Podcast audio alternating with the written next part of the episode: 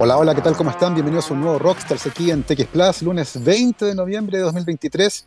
Estamos comenzando una nueva semana de conversaciones alrededor de la ciencia y la investigación. Hoy, por fin, para muchos, ya es una mañana tarde, hasta ahora primaveral, acá en uh, la zona central. Había estado bastante inestable el tiempo, pero aparentemente ya entramos de lleno en la primavera. Vamos a tener durante toda la semana temperaturas bastante, bastante altas. Y como les decía, estamos listos para comenzar una nueva semana de conversaciones y ya está unida en nuestra transmisión por streaming nuestra invitada de hoy, es la doctora Tatiana Celume, licenciada en Derecho de la Universidad Católica, máster en Regulación y Derecho de la misma universidad. Actualmente es investigadora de la Facultad de Derecho y Ciencias Sociales de la Universidad San Sebastián. Tatiana, ¿qué tal? ¿Cómo estás? Bienvenida a Rockstars. Hola, buenas tardes. Muchas gracias por la invitación, Gabriel. Gracias, Tatiana, a ti por tomarte un tiempo en la agenda para conversar con nosotros. Eh, Tatiana, para muchas personas puede resultar algo sorprendente que alguien que inicialmente estudió Derecho, se licenció en Derecho como tú, haya terminado haciendo investigación en un área que además es súper interesante, vamos a, profundizar sobre eso más adelante, que tiene que ver con el uso de agua, con los derechos de, sobre el uso del agua. Eh, y nos gustaría entender, Tatiana, tu trayectoria y cómo llegaste donde estás actualmente. Entonces, cuéntanos primero cómo te interesaste por el derecho y luego cómo te comenzaste a interesar por la investigación alrededor del derecho. Ya, lo del derecho fue, fue algo más espontáneo, digámoslo así. Yo estaba en el colegio y lo que más me gustaba eran las áreas de las ciencias sociales y me interesó, bueno, teníamos educación cívica en ese tiempo, ahora parece que se retomó otra vez. Y, me, y, me, encantó, me encantó, me, me, gustaba eso de, de, de, los derechos y entender esta, esta lógica y el Estado. Y bueno, así que estudié Derecho por esa motivación que tuve del colegio, esencialmente. Y, y, y, también pensando en que me iba a dedicar a Derecho de Familia. Siempre lo había pensado en ese momento. Sí, y que iba a defender, claro, yo fui, digamos, hija de un matrimonio que se separó y que hubo demandas de alimentos y todo ese rollo. Entonces yo también pensaba que iba a defender algún día a los niños que les pasaba lo que me pasó a mí. Entonces también fue una, una gran motivación estudiar derecho por eso. Pero ya luego, dentro de la carrera, uno se empieza a, a topar con disciplinas distintas y yo me acuerdo que la que tomé al principio fue Derecho Minero con el profesor Vergara de la Católica. Y, y, el derecho minero, este profesor, bueno, un estupendo profesor, eh, él nos enseñó ciencia del derecho. Entonces, él a través del derecho de minas nos enseñó los núcleos dogmáticos del derecho, a entender la conformación del derecho minero en relación a los derechos, en relación a la propiedad estatal, en relación a los usos, etc. Entonces, a mí eso ahí se me abrió, digamos, la idea de empezar a investigar un poco en este tema. Y pensé que me iba a dedicar al derecho minero. Entonces me puse, claro, a otra cosa, pero que igual estaban súper ligados, porque ya te voy a contar cómo se ligan eso. Entonces me puse, cuando nosotros los abogados estamos en tercer año de derecho, podemos trabajar. Entonces yo me fui a trabajar a un estudio jurídico que era justamente de este profesor que se llamaba Vergara y compañía, que veía asuntos de recursos naturales, aguas, minas y, derechos sanitarios. Y me acuerdo que llegué al estudio y lo primero que me pasaron fue una carpeta de un cliente y me dijeron, aquí están los derechos de aprovechamiento, o sea, las solicitudes de derechos de aprovechamiento de aguas, así que tú tramítalas. Y yo sin saber nada de derecho de agua, tuve que empezar a tramitar solicitudes y a vincularme con la administración y a vincularme con eh, los solicitantes y entender cómo era esta lógica administrativa, que es distinta a la minera porque la minera es judicial, las concesiones se otorgan judicialmente, mientras que las concesiones de agua son administrativas. Y me empezó a interesar este tema y me empezó a gustar, entonces luego con el paso del tiempo, eh, mi ex marido y todo decidimos irnos a estudiar afuera en ese tiempo. Yo ya tenía un hijo, hasta ya terminé la universidad, todo seguía trabajando, terminé la universidad y el grado, todas las cosas, era ayudante en Derecho Minería, alcancé a estudiar Derecho de Aguas también. Em, decidí hacer primero un máster, un máster en regulación, Y, cuando estaba haciendo el máster nos pasaron lo que eran los mercados, toda la lógica de los mercados.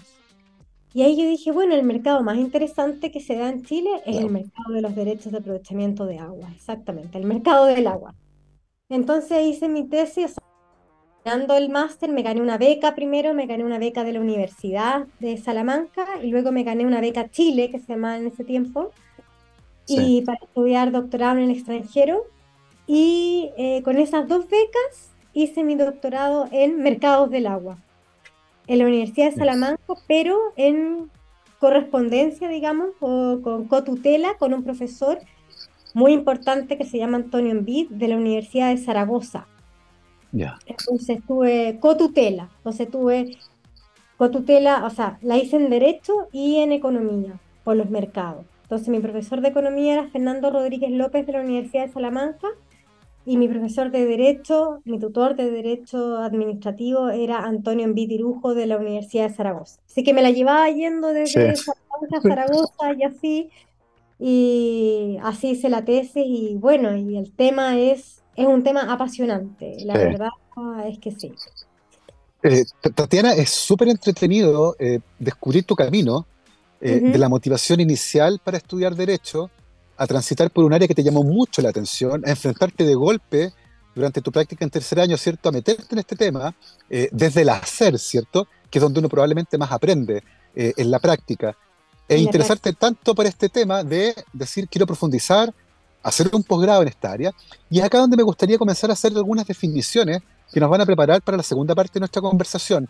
Eh, de, qué hablamos cuando hablamos de derechos de aprovechamiento de agua? Eh, porque me parece súper interesante el, concepto legal, eh, porque quiere decir que de alguna manera las personas, o tal vez una empresa, no tengo idea, puede optar a usar el agua, que es un, eh, elemento cierto que, no es de nadie, podríamos decirlo. ¿Cómo, cómo, ¿Cuál es la lógica de, de ese concepto del derecho de aprovechamiento de agua? Mira, tú das en el clavo, justamente son cosas que no son de nadie porque son de todos, el agua. Entonces, es de todos. El agua es un, es un bien nacional de uso público que pertenece a toda la nación. Entonces lo que hay, digamos, es una pertenencia, digamos, pero no una pertenencia de dominio, no una pertenencia dominical, sino lo que hay una, es una, digamos, el Estado ejerce soberanía sobre las aguas y otorga derechos de aprovechamiento a los particulares. ¿Para qué? Para que los particulares, ¿cierto?, puedan desarrollar sus actividades económicas, también hoy día las turísticas, por los derechos no extractivos, las recreacionales, también se admiten, ¿cierto? Y ecosistémicas. Entonces, el, el Estado te da, digamos, un derecho a extraer aguas de una fuente natural, que puede ser un río, un lago, un acuífero, para que tú las utilices con una finalidad, que puede ser productiva o no productiva. En ese, en ese sentido, Tatiana, la ley no me permite, por ejemplo, tomar el agua y guardarla, como, como, tú decías, no es, no, es, algo que yo pueda poseer, porque yo podría decir, ok, acá hay agua, la voy a guardar. Es para que la use, por ejemplo, regando un campo, ¿no? Exactamente, o sea, el agua está hoy día publificada, digámoslo así, está en la órbita pública, ¿cierto? ¿Para qué? Para entregarla en uso a los particulares. Ese es el objetivo, porque es un bien nacional de uso público, entonces se requiere que todas las personas puedan tener acceso a este recurso.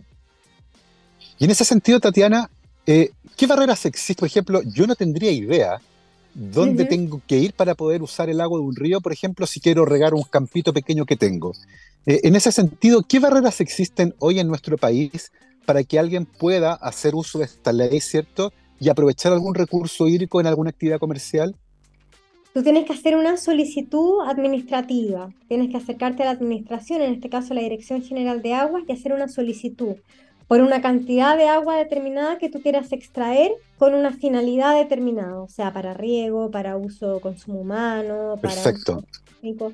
Y se tramita de tal modo de que se puedan oponer las personas interesadas, se puedan oponer los que tengan otros derechos de aprovechamiento, se puedan oponer a esta solicitud y decirte, no, este río ya está otorgado, aquí ya no hay agua, ¿cierto? Para que se puedan oponer, o sea, sea sin perjuicio de derecho tercero.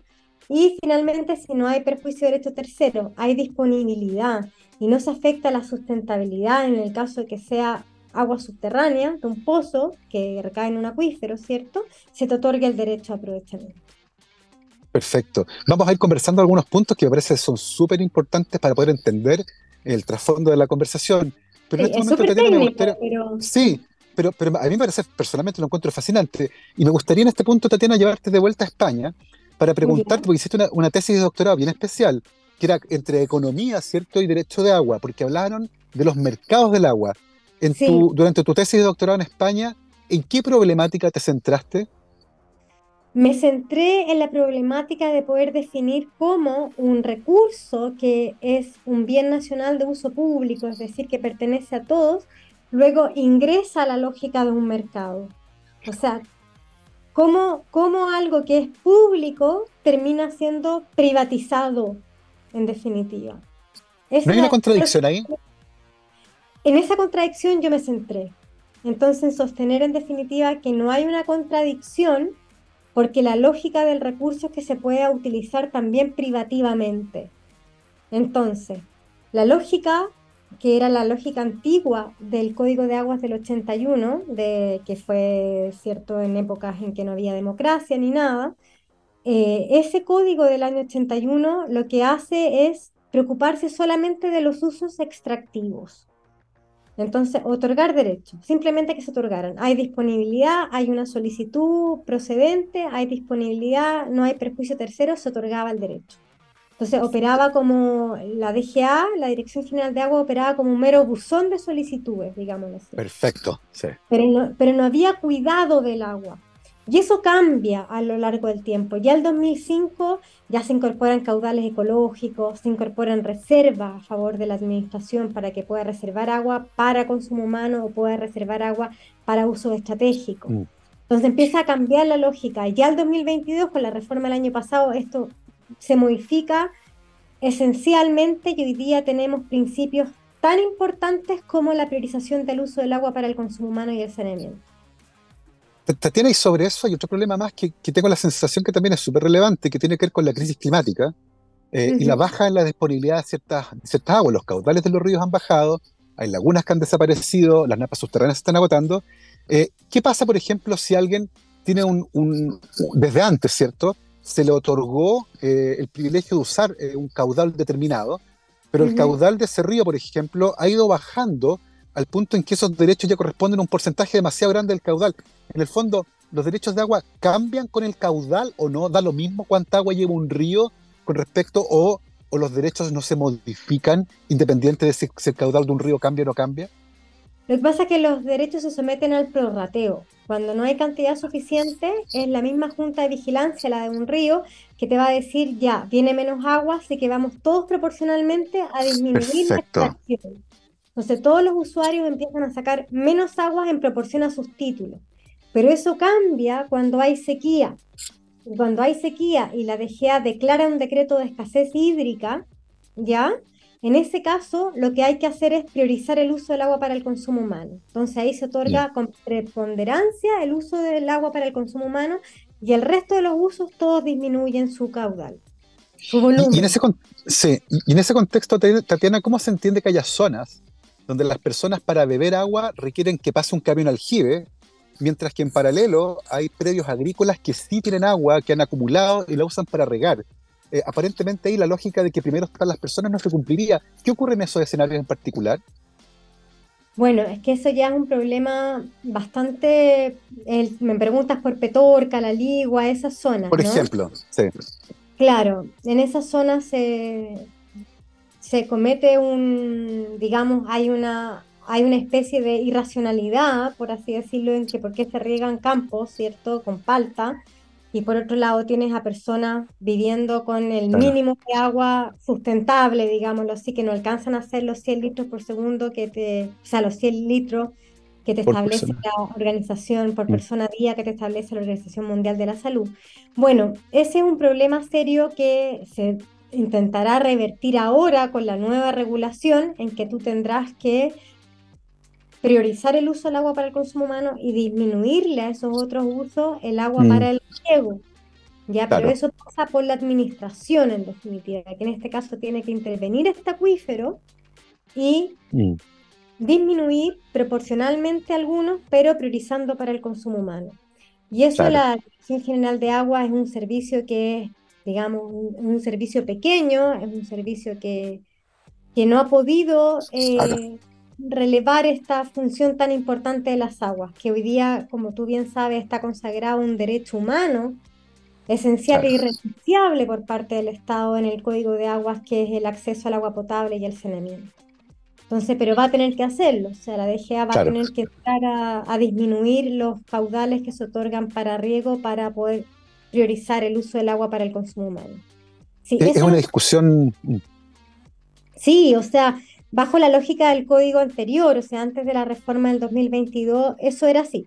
O sea, el agua se asignaba a su uso de mayor valor y el uso de mayor valor era la agricultura frente a el uso para consumo humano. Entonces, el código que no miraba este aspecto tan esencial, tan relevante, que hoy día sabemos que inunda la legislación de agua. Entonces cambió radicalmente. Por eso te decía que el 2022 se produce este como nuevo código, digamos. Sí. sí. Vamos, vamos a conversar en profundidad este cambio que me gustó la referencia, la palabra que usaste, que inunda, ¿cierto? Nuestra lógica con respecto al agua, porque muchas veces lo que falta es justamente agua. Eh, Tatiana, eh, de, tu trabajo en España, ¿cuáles dirías tú que fueron las conclusiones más importantes? Las conclusiones más importantes, como de mi tesis, dices tú, ¿Sí? de, la investigación que hice. Sí.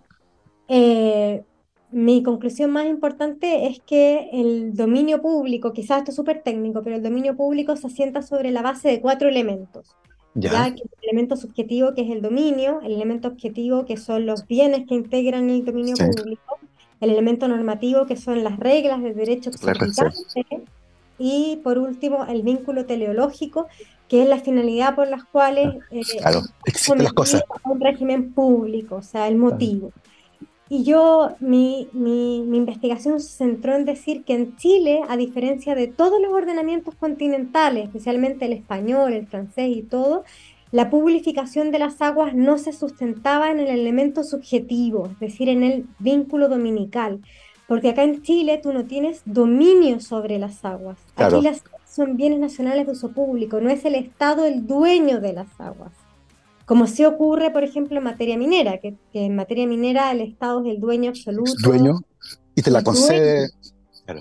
Y otorga concesiones, pero es el dueño mientras que en materia de aguas el Estado no es dueño, sino que las aguas se someten por una lógica pública, por una finalidad pública, por los intereses generales de la nación, a un sistema público en el cual va a entrar a operar el mercado.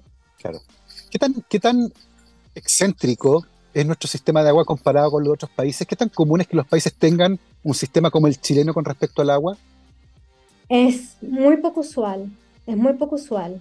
O sea, la mayoría de los ordenamientos declaran que el Estado es el dueño de las aguas, como, como vínculo dominical, subjetivo, y que ahí a partir de eso, entonces todo el dominio público queda impregnado una lógica en que las concesiones son temporales, que son sujetas a condiciones, que hay un montón de cosas. En Chile, como esa lógica no se dio, se concibió un derecho a aprovechamiento perpetuo, sin condiciones, sujeto irrestrictamente al mercado, en que la asignación y reasignación del derecho a su uso de mayor valor era lo que más importaba. Claro. Entonces era una lógica, digamos, publificante o de publificación de manial que era distinta a la de los otros ordenamientos en que como está sujeto al dominio público, el, ese dominio que se otorga a los particulares para utilizar las aguas es un dominio limitado. En Chile no era limitado, era absoluto. El derecho a aprovechamiento de aguas era más absoluto que la misma propiedad. impresionante. Es, realmente impresionante. E, en ese sentido, Tatiana, eh, esa lógica, yo entiendo, cambió con el Código Agua del 81, que, que, se, que se hizo en dictadura, ¿no? Antes de eso, la legislación chilena con respecto al agua era menos sui generis, ¿cierto? Era más, más parecida a los de otros países era mucho más parecida a los otros países. El Código del 51 contemplaba una concesión provisoria y una concesión definitiva. Había uso efectivo de las aguas. Si tú no construías las obras necesarias para captar las aguas, el derecho se extinguía, caducaba tu concesión. Claro. O sea, los, habían derechos que estaban sujetos a un régimen temporal, por ejemplo, para la electricidad y otros tenían tiempos era un derecho mucho más concentrado en, aspectos, digamos, eh, relacionados con el interés público. Mm. El Código de Aguas del 81 se salta toda esa lógica y mira netamente al interés individual del propietario del derecho a aprovechamiento. Si tú te fijas, la Constitución del 80 no reconoce la calidad de bien nacional de uso público de las uso Público. Claro, no, no, no tendría por qué decirlo, pero no lo hace, no establece un estatuto respecto de las aguas ni los derechos, sino que simplemente se enfoca en señalar que el derecho a aprovechamiento queda cubierto por el derecho de propiedad. Entonces, que sobre el derecho a aprovechamiento hay un derecho de propiedad. Eso es lo básico en la Constitución. O sea, ¿por qué? Porque hubo mucho temor de lo que pasó con la reforma agraria. Una agraria. Claro. claro, porque piensa tú que en el año 67 se modifica la Constitución con la ley 16.640 y se cambia toda la lógica de las aguas. Em, y, empieza a haber una intervención administrativa mucho más fuerte en, el, en, en, lo que era la regulación de las aguas. Entonces había una, había una institución que se llamaba la tasa de uso racional y beneficioso, que es cuando no había agua suficiente, la administración podía intervenir y limitarte tu derecho. Claro. Administrativamente. Entonces, eso se quiso evitar con la constitución del 80. Es, bien interesante porque hay muchos conceptos que son súper subjetivos. Eh, el uso de valor, por ejemplo, se refiere claramente al valor económico, pero al mismo tiempo eh, el hecho de establecer eh, una crisis hídrica es algo que, si bien se puede parametrizar, ¿cierto? Hay momentos donde hay que tirar una línea y decir, sí, hay crisis y a partir de este momento se va a privilegiar el uso, por ejemplo, por parte de las personas, que es algo que está ocurriendo eh, con nuestra legislación, que entiendo ha tenido muchos cambios desde el año 81, y tú lo decías, el 2022 hay un cambio radical, y tengo la sensación de que por lo tanto va a tener que haber un cambio cultural con respecto a las normativas que anteriormente regían el derecho de uso de agua. ¿Cómo, cómo se está permeando ese cambio cultural a quienes hoy tienen concesiones de uso de agua, no sé si es concesión la palabra correcta, eh, se les ha dado el, derecho de uso de agua. ¿Cómo, cómo se están informando? ¿Cómo se, está, cómo, cómo, cómo se enteran de estos cambios? Bueno, los cambios son, como tú bien sabes, durante este, este cambio, el último cambio, este cambio radical que yo te decía, el año 22 estuvo durante 10 años en tramitación en el Congreso. Ah, 10 años. 10 años. Se inició por una moción parlamentaria, claro, en que el, Ejecutivo le hace una indicación sustitutiva el año 2014 a una, a una moción parlamentaria, como te decía, y de ahí hasta ahora eh, pasó por todas las comisiones de recursos hídricos, de agricultura, de hacienda. Entonces, tuvo muchas instancias en que fue siendo conocida. claro, claro, Ha, sido, ha sido un trámite súper, súper largo, una década ya de tramitación. Eh, Tatiana, tú, tú luego de terminar tu, doctorado en España, entiendo, vuelves a Chile eh, y trabajas como asesora legislativa en el Ministerio de Obras Públicas. Eh, cuéntanos un poco en qué consistía esa labor, qué temas, por ejemplo, en esa época estaban en boga. Bueno, justamente fue el gobierno de Bachelet II quien, quien impulsa, ¿cierto?, esta indicación sustitutiva a la moción parlamentaria de reforma al Código de Aguas y fui la redactora de la, de la reforma, porque yo era la asesora legislativa de la Dirección General de Aguas del Ministerio de Obras Públicas. Así que ahí pusimos estos cuatro pilares fundamentales, en definitiva, sobre la legislación de agua, que se pueden traducir en la priorización del uso del agua para el consumo humano y el saneamiento, mayores intervenciones en la administración, en materia de conservación y sustentabilidad, la protección de los usos ecosistémicos de las aguas la modulación de los derechos en, tanto a su duración, en tanto a su extinción y a su caducidad. Entonces introdujimos diversas normas, en definitiva, que las lleva el Ejecutivo, en definitiva, o sea, el presidente, en este caso la presidenta Bachelet, ¿cierto? Y que impulsan este cambio, eh, que se debate luego los ocho siguientes años en todas estas comisiones, ¿cierto? Pero hubo, hubo mucha resistencia a estos cambios, porque han sido cambios bien, eh, bien profundos en la lógica del aprovechamiento del agua. ¿Hubo mucha resistencia a estos cambios? Muchísimo. O sea, te digo, al comienzo fue, se habló de que se iba a expropiar el agua, de que volvíamos a la lógica de los años 60, de que todo fue muy, muy crispada al principio, pero Mm, se hizo un buen trabajo especialmente con los agricultores que temían mucho por sus títulos. Piensa que ellos fueron víctimas de la reforma agraria en definitiva. claro. Le, le tenían terror a todo esto, pero se hizo un buen trabajo y logró salir adelante y piensa que fue una reforma que se aprobó con unanimidad por el Congreso. Wow, wow. Así que Sí, de lo ¿cuán- asistido pasa a ser sí. Totalmente apoyada, digámoslo así. Es es súper interesante la historia que estamos escuchando, porque, porque además tiene que ver con un, un elemento que hoy sabemos está escaseando, eh, y que con la crisis climática la crisis va a ser aún mayor. Y además Chile es potencia, o pretende ser potencia agroalimentaria, y el agua para riego es súper importante, pero está también el agua para oxante, muy entretenida. Y a la vuelta de esta pausa musical vamos a seguir profundizando, particularmente de los temas en los que la invitada que tenemos hoy, la doctora Tatiana Selume, está trabajando y que tienen que ver, por supuesto, con el agua. Eh, estuvo trabajando con, la, con el agua como mercado en España y ahora evidentemente con los cambios que se están introduciendo a partir del 2022, con esta, con esta modificación de la cual ella, cierto, fue protagonista, redactando parte importante de lo que hoy eh, pasa a ser ya desde el 2022 nuestra nueva normativa con respecto al uso del agua.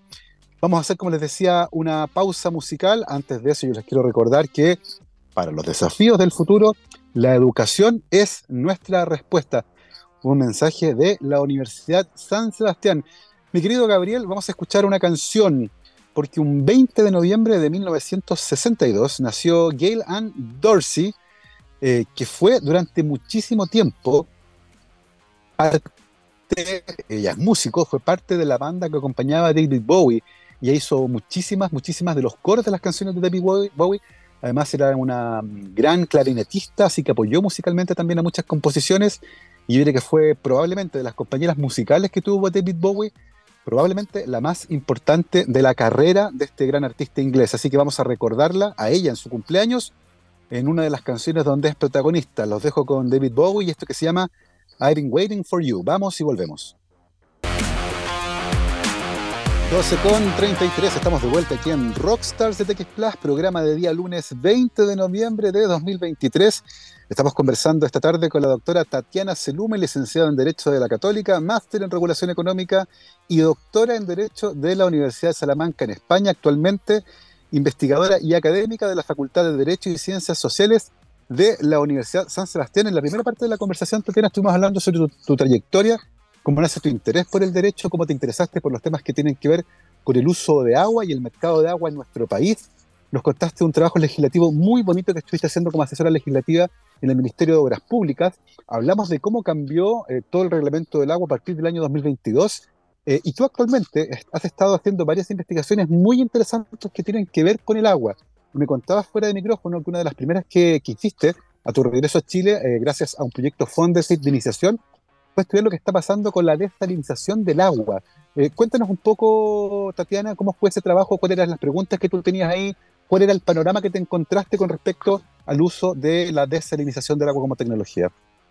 Ya, te cuento.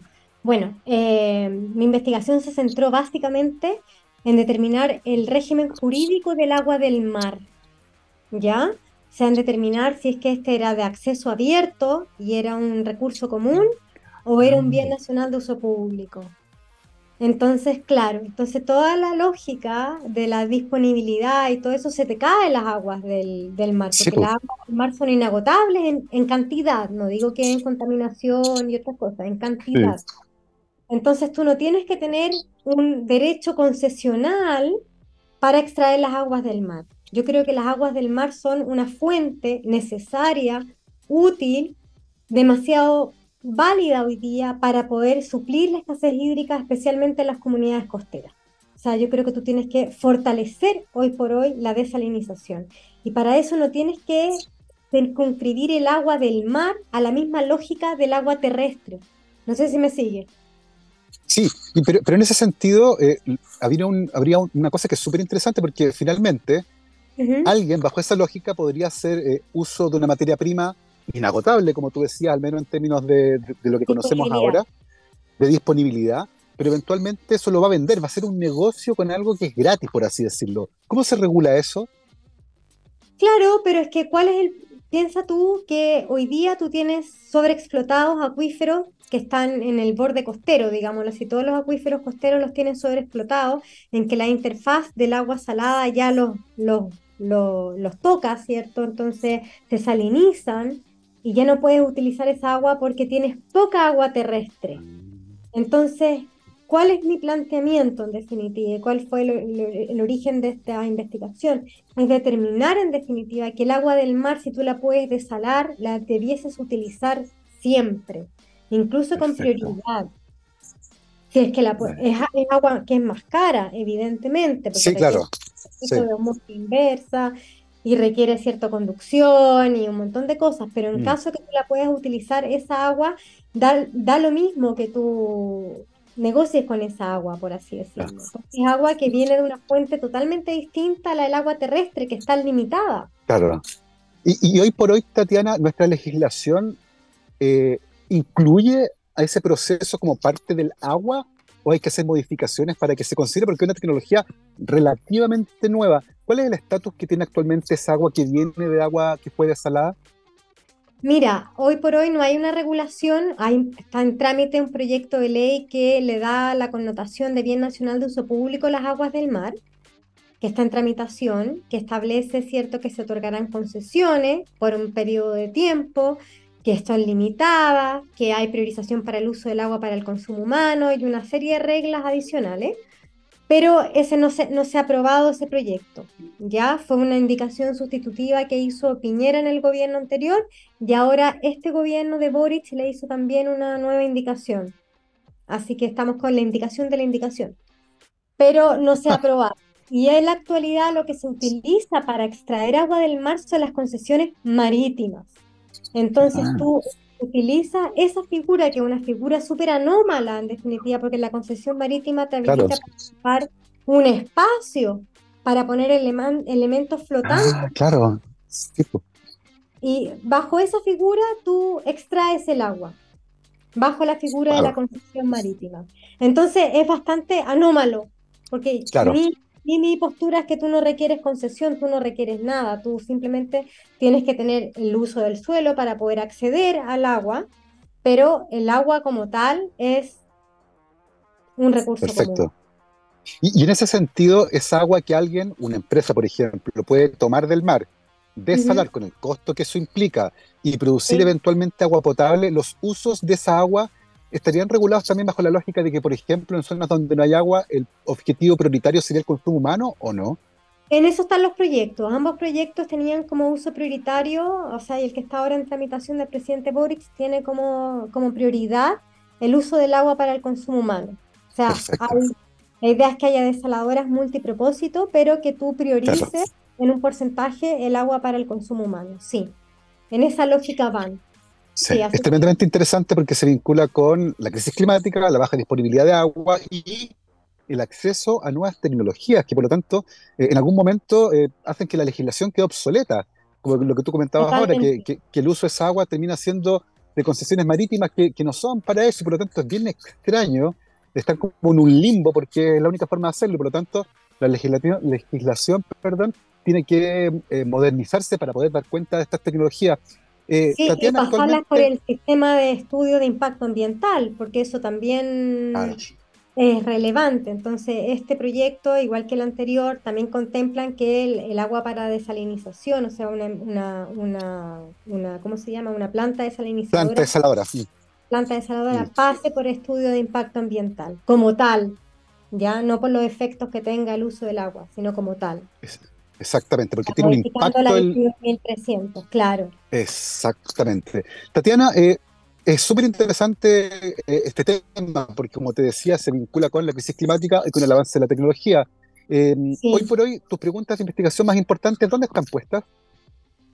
Mira, lamentablemente yo creo que el tema de la, de la desalinización es un tema que solamente puede beneficiar a las cuencas costeras.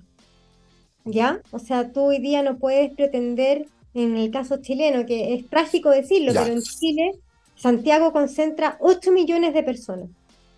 Y la escasez hídrica afecta a Santiago muchísimo. Si tú piensas que el río Maipo, hoy día el 40% del río Maipo se destina a consumo humano. cuando, lo, cuando tú ves que el consumo humano a nivel global es un 6%. A nivel global desagregado es un 6%, pero aquí en esta cuenca es el 40% o más, entre el 40 y el 60%. Se tiene que destinar a consumo humano porque tienes una, una ciudad gigantesca en Santiago. Sí, claro. Entonces, ¿qué hace? ¿Qué hace? Entonces, mi, mi enfoque hoy día, mi próxima investigación, que presenté un proyecto, es en reutilización de aguas servidas tratadas. O sea, qué hacer con las aguas que hoy día tratan las plantas de tratamiento de aguas servidas, las PTAs. Entonces, ¿qué podemos hacer? Podemos darle un uso, por ejemplo, la agricultura. Claro. Hoy, hoy, ¿cuál es el destino de esas aguas? Hoy el destino de esas aguas sufren, o sea, se vierten en los cauces naturales y sufren, o sea, y viven lo que es una reutilización secundaria. ¿Ya? Es decir, la aprovechan agricultores abajo de la cuenca del Mapocho Bajo. Perfecto. Que las llevan, por ejemplo, en el canal Las Mercedes o en el canal Mayarauco, ¿cierto? Las van llevando y esas aguas al final siguen un curso en que terminan en San Antonio, digámoslo Perfecto. ¿Ya? Pero predominantemente para el uso agrícola. Entonces la pregunta del millón es, ¿hasta qué punto tú puedes tener ese uso agrícola y no tener, porque, a ver, en la cuenca del Maipo y el Mapocho están conectadas, son una misma cuenca, el, Mapocho es una subcuenca, digamos, del Maipo. Entonces tú tienes que todos los agricultores de la primera sección del Maipo se desprenden de aguas hoy día para poder abastecer a la ciudad de Santiago. Entonces, ¿cómo compensas tú a esos agricultores con agua? Y la pregunta es, ¿se podrán reutilizar aguas servidas tratadas para compensar a los agricultores de la primera sección a efectos de que se puedan, pueden utilizarlas y ellos disponer de caudales de agua fresca para la ciudad? O sea, es hacer un... Entonces, en definitiva, ¿cómo se puede lograr eso? Y eso se puede lograr a través de una gestión integrada de recursos hídricos en que tú consideres que la cuenca del Santiago y el o sea, la cuenca Santiago involucra estos dos ríos en definitiva y que tienes que hacer una gestión integral. ¿Y eso en términos legislativos, Tatiana, qué implica?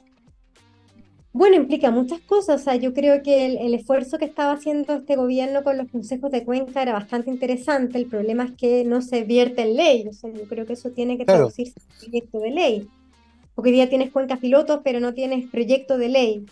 Yo creo que tenemos que avanzar hacia una gestión integrada en que tú consideres todas las aguas de una misma cuenca en una cuenca. Perfecto. Y, desde el punto de vista de la infraestructura, porque imagino que acá para poder aprovechar esas aguas, y como tú decías, devolvérsela, por ejemplo, a los agricultores que dejan pasar parte del agua para consumo humano, eh, esto implica infraestructura gigantesca. Claro. Esta infraestructura la debería... Implica una infraestructura que tiene que absorber, ¿cierto? Que se va a verter, en, se va a llevar a tarifa, en definitiva, porque las empresas sanitarias, en este caso Aguas Andinas, tiene que construir un canal a la inversa del canal San Carlos. Claro, arriba. Para arriba, para llevar aguas para arriba. Y eso revierte en las tarifas, evidentemente.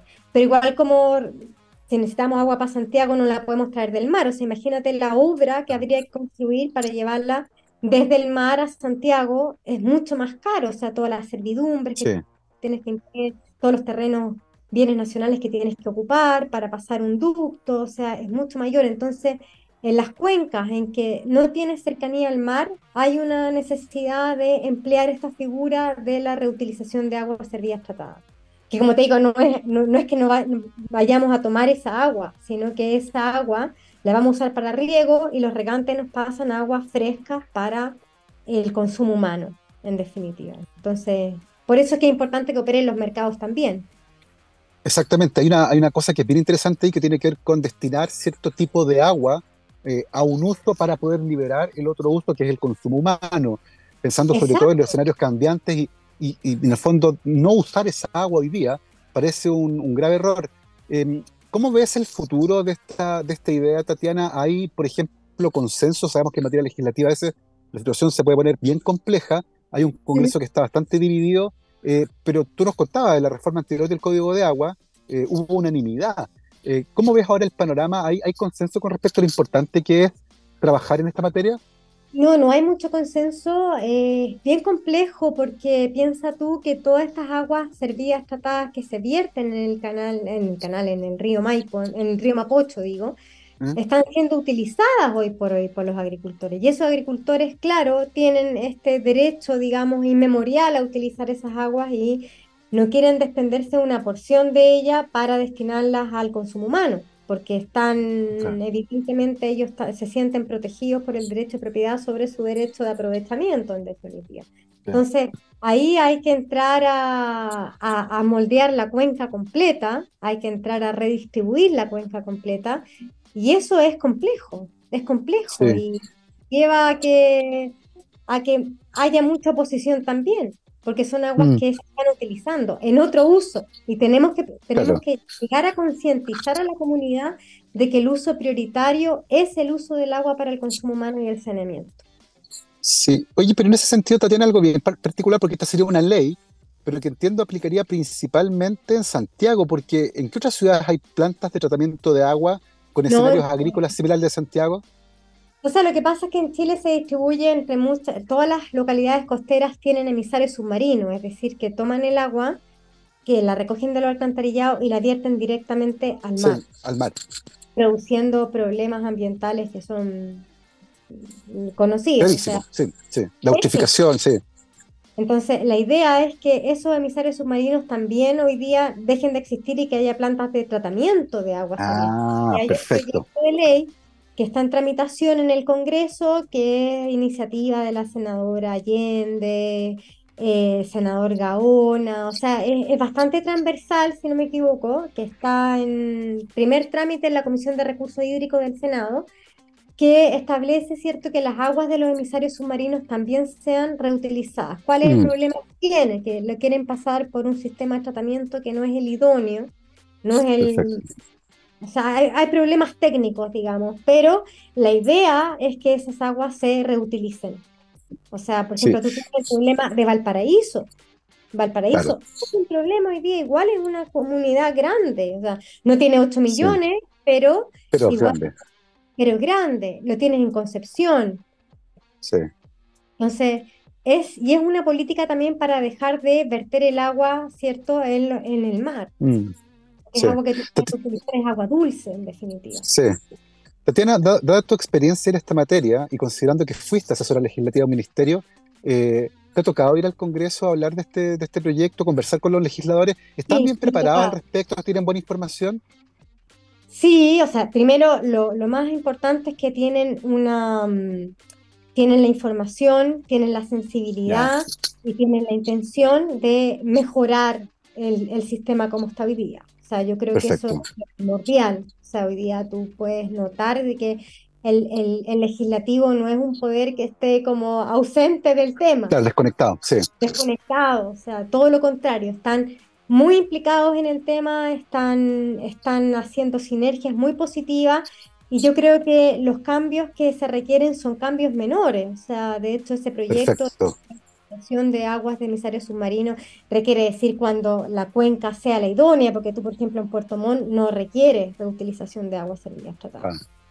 Que te llueve todo el año, entonces no para aplicarlas para consumo humano. Entonces, busca que el tratamiento sea un tratamiento distinto para arrojarlas al mar o arrojarlas más lejos, claro. o de su forma, pero no requiere. Entonces, requiere ciertos ajustes que son más que nada prácticos que tienen que ver con la realidad, digamos, geográfica del país. Pero atienden las necesidades, sí. O sea, yo creo que el Congreso sí está conectado en, el, en la crisis climática y en la crisis hídrica. Yo creo que sí. Sí, y me, me ha tocado ir a, a, a opinar sobre esos proyectos, así que sí.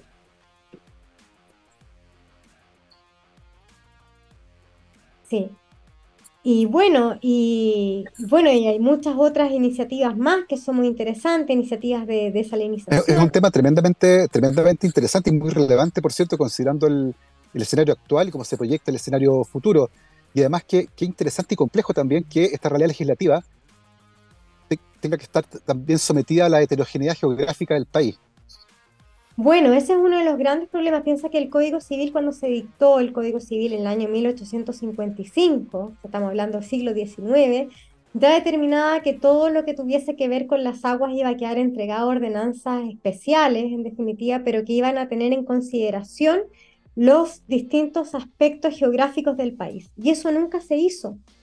Entonces tú miras la legislación actual y es súper trágico porque el Código de Aguas, tanto el del 51 como el 67, que fue con reforma agraria, como el actual, ¿cierto? No se hacen cargo de la realidad geográfica. Yo creo que el último cambio que tiene que haber es que tú dividas al país en macrocuencas y que tú logres determinar que tenemos norte árido que requiere tales y tales y tales medidas, ¿cierto? Un centro, que núcleo urbano, que requiere tales y tales y tales medidas, y un, centro sur, digamos, que requiere otras medidas, y un sur extremo que requiere otras medidas, o sea, porque tú no puedes aplicar lógicas tan disímiles para, eh, en aspectos geográficos que son tan distintos. Sí, así que Absolutamente, porque Chile es un país muy complejo.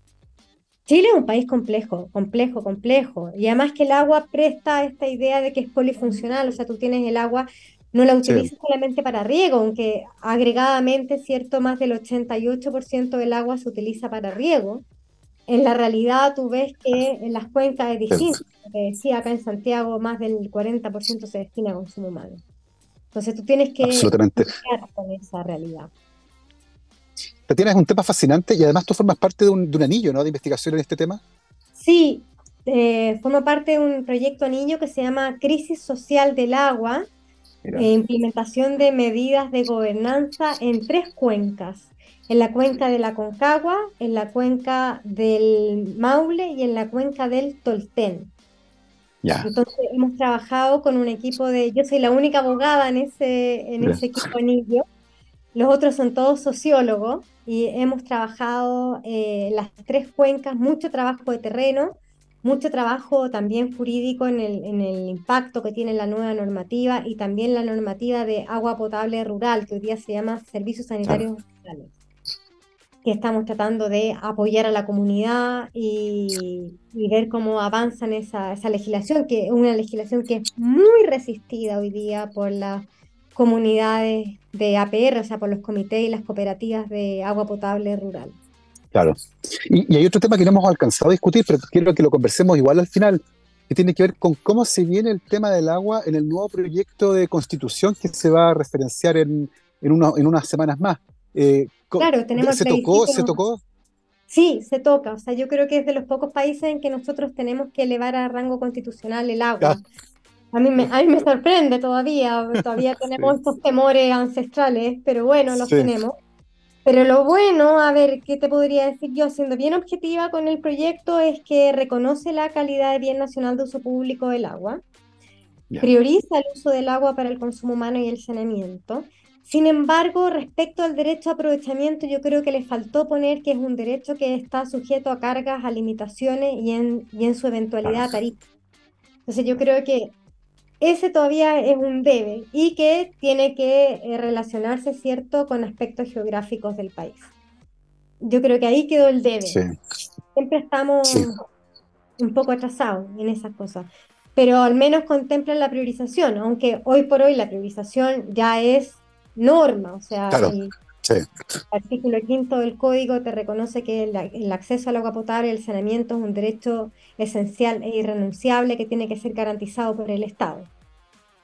Y, en, ese en ese sentido, Tatiana, implica que el Estado debiera invertir en las obras que son necesarias para cumplir con eso. Eh, actualmente, ¿cómo se encuentra eso? ¿Qué tan al debe en el fondo está el Estado para cumplir con esa normativa?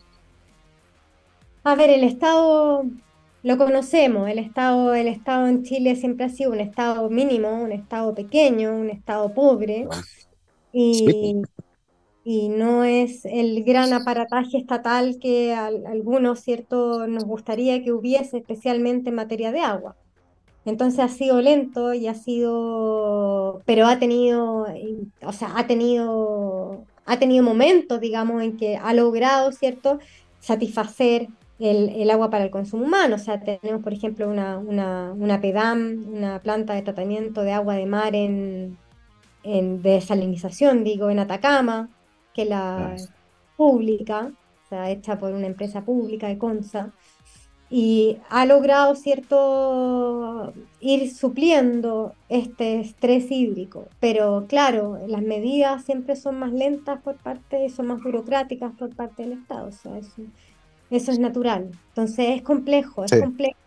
Y todo lo que es el ámbito rural es aún más complejo que el ámbito urbano, porque el ámbito urbano está todo concesionado, entonces fácil, claro. el agua del grifo, te sale el agua. Y sale. Y sale nomás. Pero en el ámbito rural, donde hay cooperativas y hay comité, el, el, cumplir con los desafíos del agua potable y el saneamiento es un desafío que supera con creces a, a estas organizaciones. O sea, es muchísimo más complejo de lo que es para una empresa sanitaria. Y hoy día la legislación las trata de equiparar a una empresa sanitaria y eso es, es una locura, es una locura. Entonces es muy complejo. El mundo rural es muy complejo. Tengo, tengo la sensación de que se trata de un tema demasiado importante y demasiado complejo. Eh, considerando las diferencias geográficas, los distintos mercados, los distintos usos, las distintas expectativas eh, con respecto al agua, las distintas necesidades, eh, y sobre eso tenemos el avance tecnológico con la desalinización y además la crisis climática, que nos ha presionado a aprovechar de mejor manera el agua porque ya, ya queda muy poca, queda, es un recurso que hay que usar cada vez mejor, con legislaciones que sean modernas y con un Estado que sea capaz de dar las respuestas que sean necesarias. Em, ¿Qué otro desafío en este tema crees que es importante, Tatiana, de los que tal vez se nos quede en el tintero? ¿O tú crees que con esto que, que mencionamos hemos tocado los más relevantes? Hemos tocado lo más relevante, o sea, yo creo que la priorización del uso del agua para el consumo humano era mm. un desde para partir. La protección de los usos ecosistémicos hoy día también tiene un nuevo cariz, así que es lo más relevante. Ahora quedan cosas como la, la, distribución geográfica, ¿cierto? El trabajo de gestión integral de recursos mm. hídricos es la próxima, en la próxima valla a sortear. ¿Ya? Y, hay temas menores, por ejemplo, tarificar el uso del agua, que tú pagues por utilizar el agua. Sí. Eh, es cosas menores, pero que ya no, no, son tan relevantes como estos pilares esanciales que te digo yo, que es la protección y la protección de los usos ecosistémicos. Absolutamente. sí.